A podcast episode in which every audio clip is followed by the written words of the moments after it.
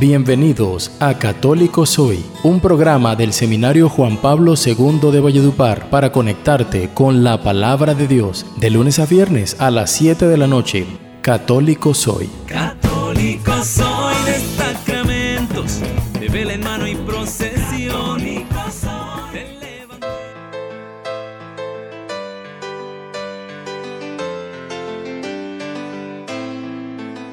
Sean todos bienvenidos a su programa Católico Soy, programa del Seminario Diocesano Juan Pablo II de la ciudad de Valledupar. Yo soy Luis Eduardo Rangel, estudiante de este seminario y me alegra poder acompañarlos hoy miércoles 29 de septiembre del año 2021, cuando estamos en la fiesta de los santos arcángeles, Miguel, Rafael y Gabriel.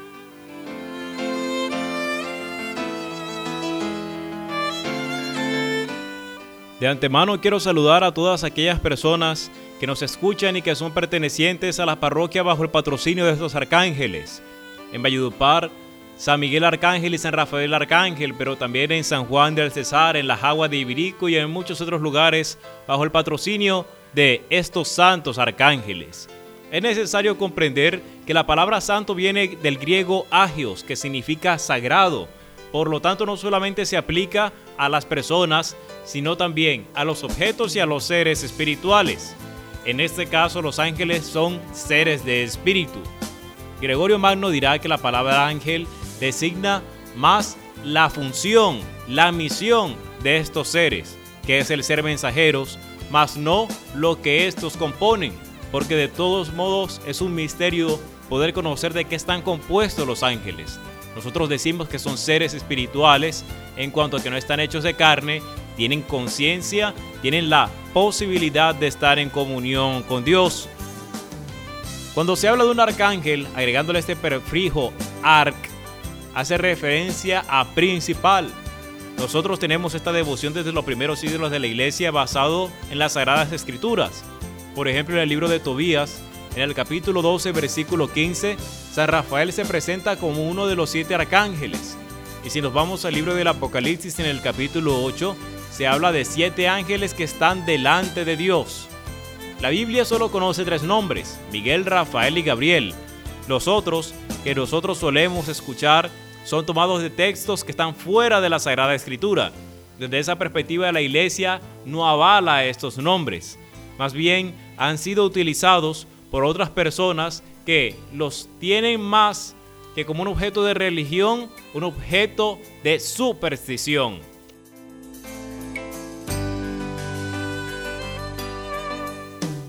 Es necesario, queridos oyentes, que nosotros lleguemos a la verdadera devoción, aquella que nos enseña la iglesia, que busca la transformación de los corazones, más que tener a los santos, más que tener a lo sagrado como un amuleto de la buena suerte. Para continuar este programa, pidámosle al Espíritu Santo que nos ilumine, que purifique nuestros corazones de aquellas cosas que no nos permiten poder estar en contacto con Dios, en su presencia de manera permanente. Pidámosle al Espíritu Santo que nos guíe a lo largo de este programa para que sea Él que hable a nuestros corazones. Ven, Espíritu Santo, llena los corazones de tus fieles y enciende en ellos el fuego de tu amor. Envía, Señor, tu Espíritu, y serán creadas todas las cosas, y renovarás la faz de la tierra. Amén. Vamos ahora a escuchar un canto al Espíritu Santo y cuando regrese compartiré con ustedes el Evangelio del día. Quédense con nosotros. Católico Soy. Católico soy en mano y procesión.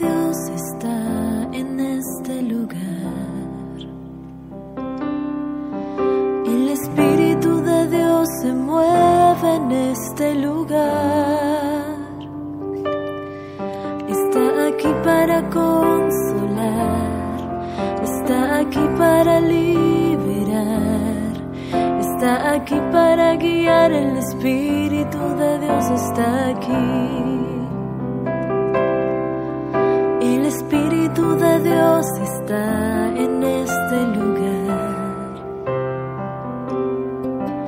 El Espíritu de Dios se mueve en este lugar. Está aquí para consolar. Está aquí para liberar. Está aquí para guiar. El Espíritu de Dios está aquí. Muévete en mí, muévete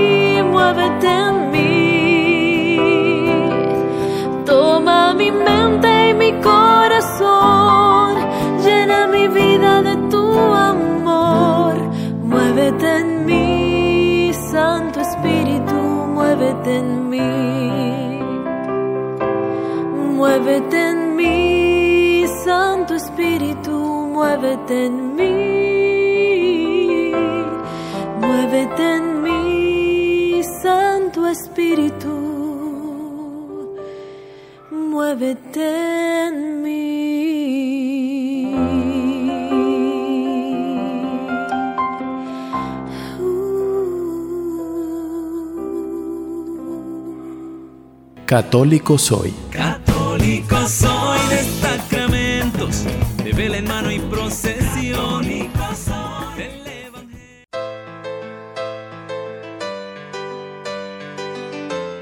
Estoy de regreso con ustedes para dar paso a la parte más importante de nuestro programa, que es la escucha de la palabra de Dios. Ya espero que tú estés conectado a través de esta música que has escuchado y a través de la invocación al Espíritu Santo. Espero que estés en conexión con Dios, pero para evitar que esa conexión se rompa, aléjate de todo aquello que pueda distraerte y escucha el Evangelio que nuestra Santa Madre Iglesia nos tiene para hoy.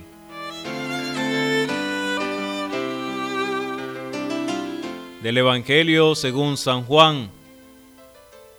En aquel tiempo vio Jesús que se acercaba a Natanael y dijo de él, Ahí tienes a un israelita de verdad en quien no hay engaño. Natanael le contesta, ¿De qué me conoces? Jesús le responde, Antes de que Felipe te llamara, cuando estabas debajo de la higuera te vi. Natanael respondió, Rabí, tú eres el Hijo de Dios, tú eres el Rey de Israel.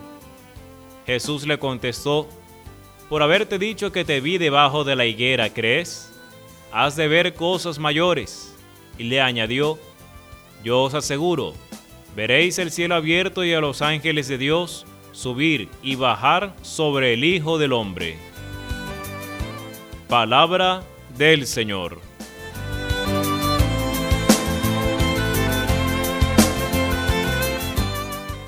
Durante todos estos días hemos estado escuchando los capítulos 9 y 10 del Evangelio de Lucas. Hoy por la fiesta de los santos arcángeles Miguel, Gabriel y Rafael, se nos ha propuesto otro Evangelio, el Evangelio de Juan que acabamos de escuchar, del capítulo 1, versículos del 47 al 51, en el cual nosotros encontramos la llamada vocación de Natanael. Natanael es el apóstol Bartolomé, un apóstol que siempre se lo ubica en compañía de Felipe, y razón de ello nos lo da el Evangelio que acabamos de escuchar. Felipe llama a Natanael o Bartolomé y lo lleva a la presencia de Jesús y hace un camino de fe que lo lleva a ser encomendado por Jesús como uno de los apóstoles, de los pilares de la iglesia.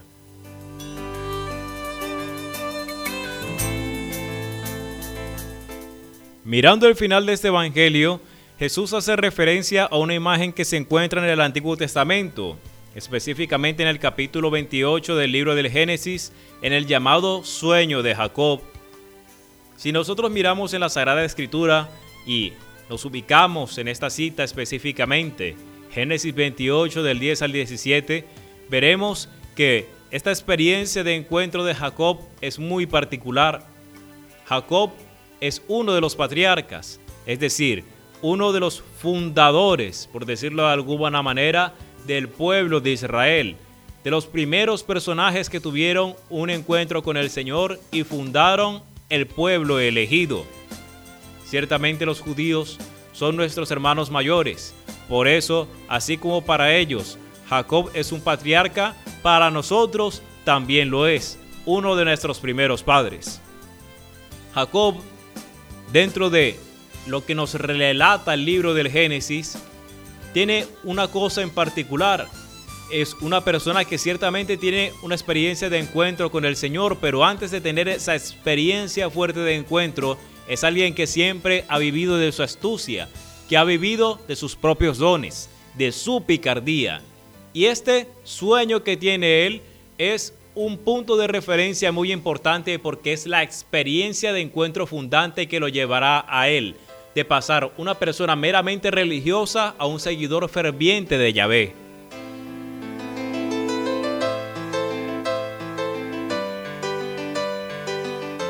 Nos cuenta el pasaje del Génesis que Jacob una noche tomó una piedra, se la puso de almohada y se quedó dormido y soñó que había una escalinata que llegaba de la tierra al cielo y ángeles subían y bajaban por ella pero esta escalinata se apoyaba en la piedra que había utilizado Jacob para dormir.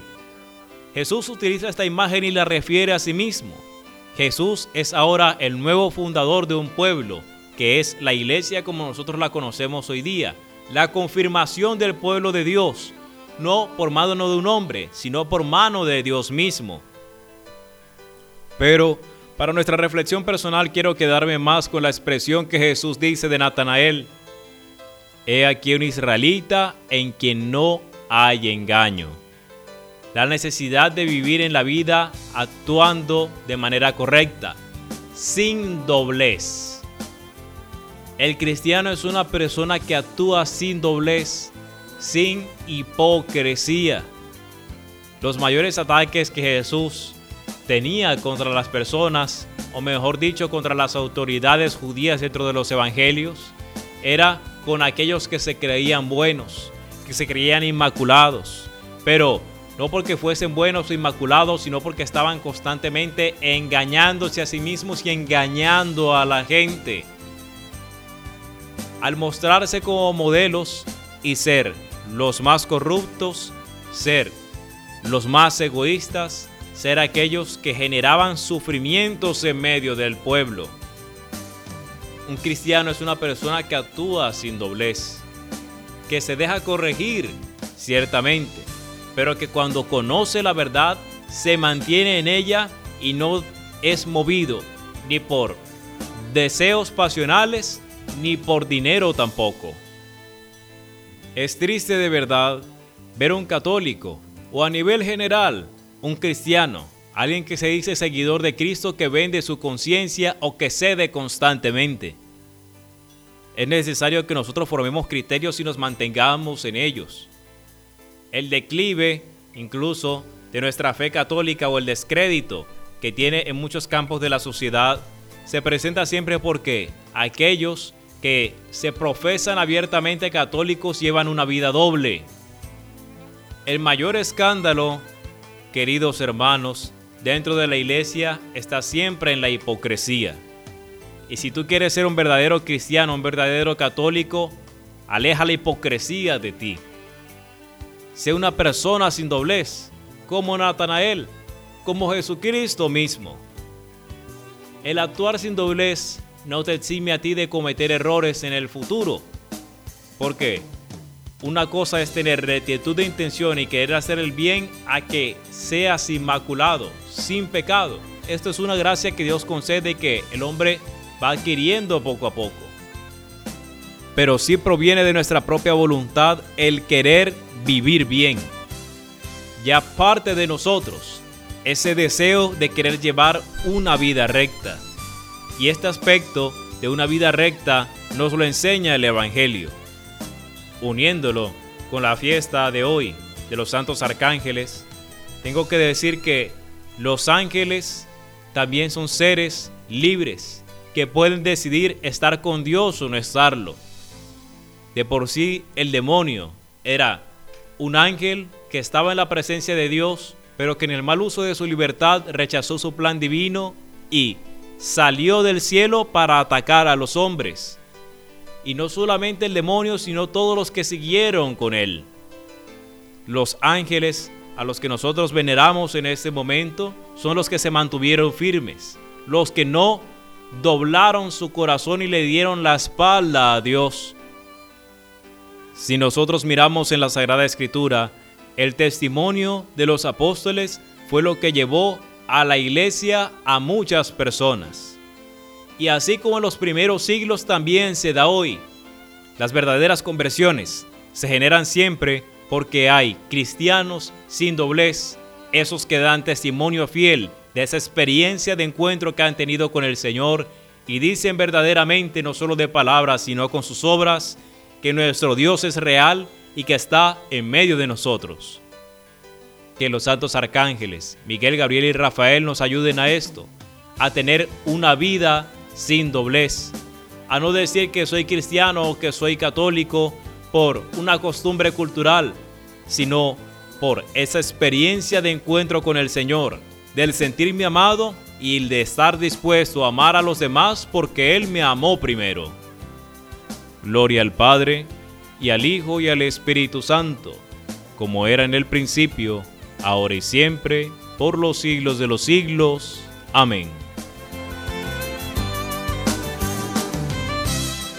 Vamos ahora al segundo corte musical de esta edición y cuando vuelva daré paso a la catequesis del día. Quédense con nosotros. Católico soy.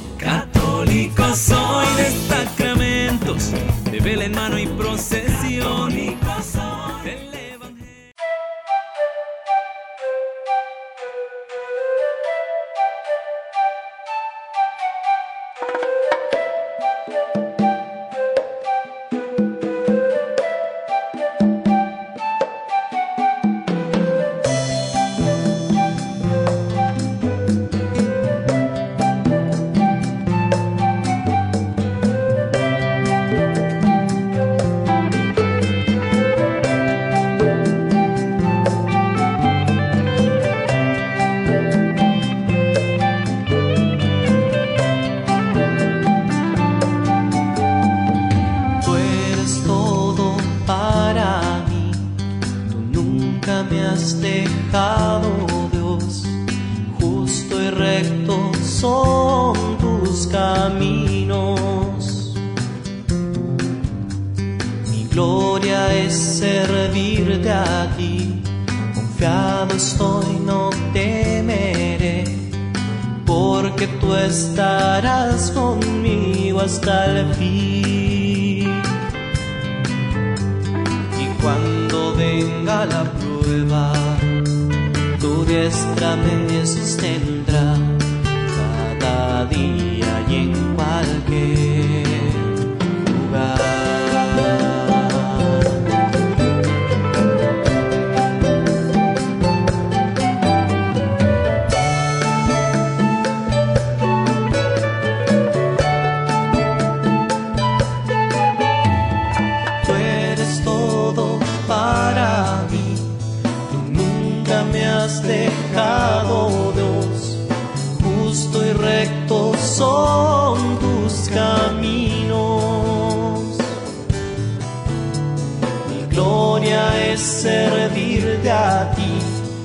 confiado estoy, no temeré porque tú estarás conmigo hasta el fin.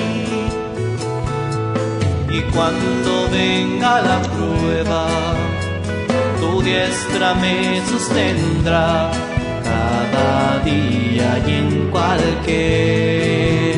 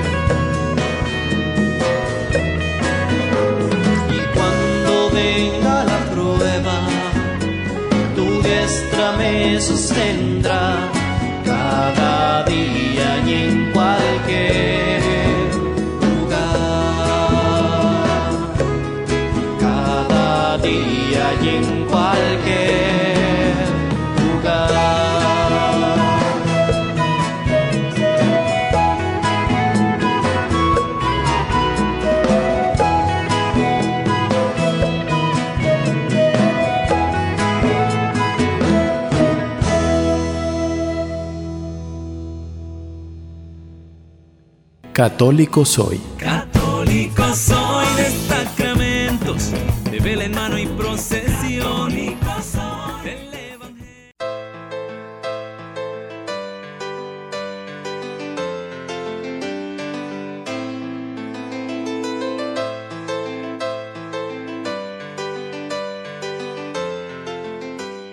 Estoy de regreso con ustedes, queridos oyentes, para dar paso a la catequesis del día. Durante los programas anteriores, es decir, el lunes y el martes, he estado hablando con ustedes alrededor del campo de las virtudes sobre las virtudes humanas, específicamente en las cardinales, y el día de ayer hablaba de las virtudes teologales. La diferencia que hay entre ambas, que las virtudes humanas se consiguen cuando uno mismo las cultiva y las virtudes teologales que son dadas por Dios, que son un auxilio que se une a nuestras virtudes humanas y nos lleva a la perfección espiritual.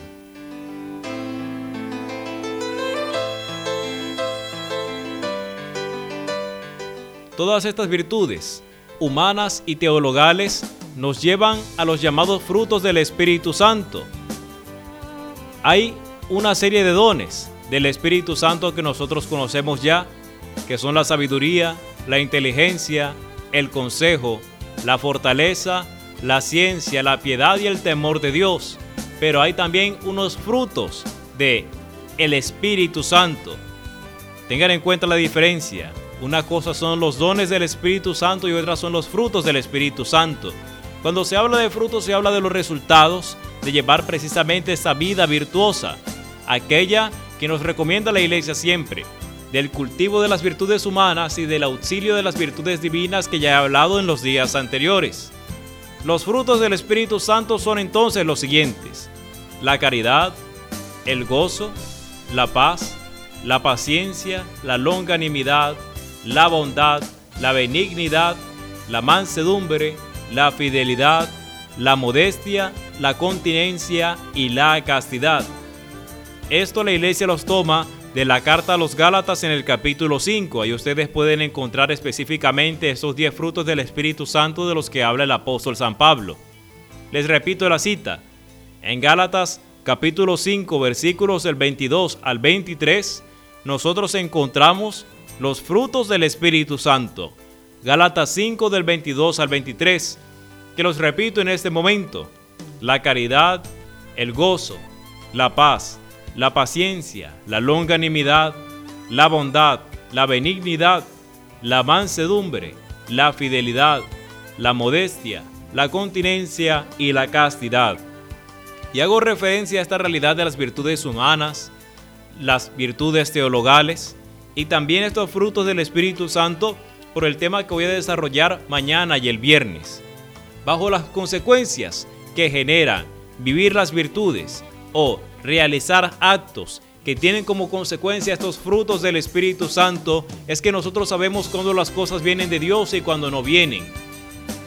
Cuando la vida que estoy llevando a mí me lleva a practicar la caridad, me lleva a tener gozo en mi vida, paz, paciencia, longanimidad, es decir, mantener ánimo a pesar de las adversidades, que eso es lo que significa, hacer bueno todo el tiempo, a tener una constante actitud de servicio, a ser fiel, a ser capaz de manejar mis pasiones y de no dejar llevarme por la ira, ni tampoco por los impulsos sexuales, a ser una persona que tiene control de sí mismo, esa es una vida virtuosa y por tanto una vida que va conforme a la voluntad de Dios.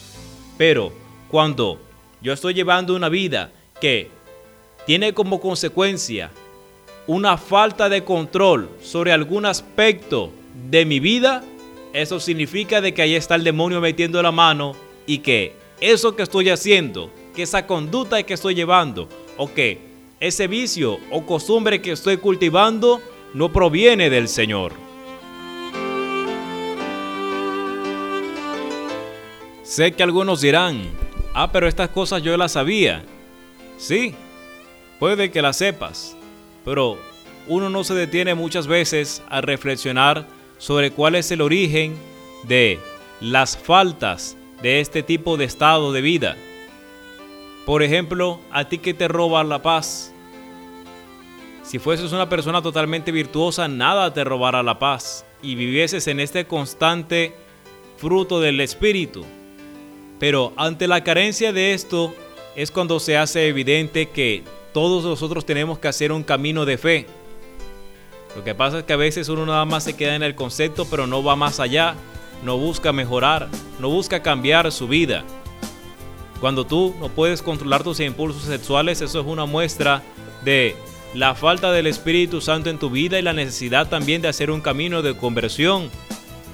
Cuando a ti hay cosas que te impiden practicar la caridad con el otro, estar en constante disposición de servir a los demás, de ayudarles en todo el tiempo, ya muestra efectivamente una falla en tu vida.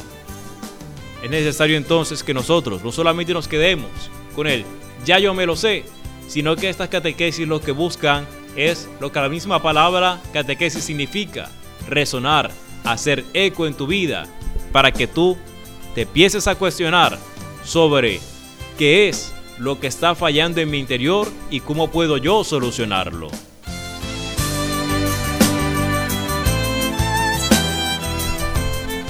De esta manera llegamos al final de la emisión de nuestro programa Católico Soy del día miércoles.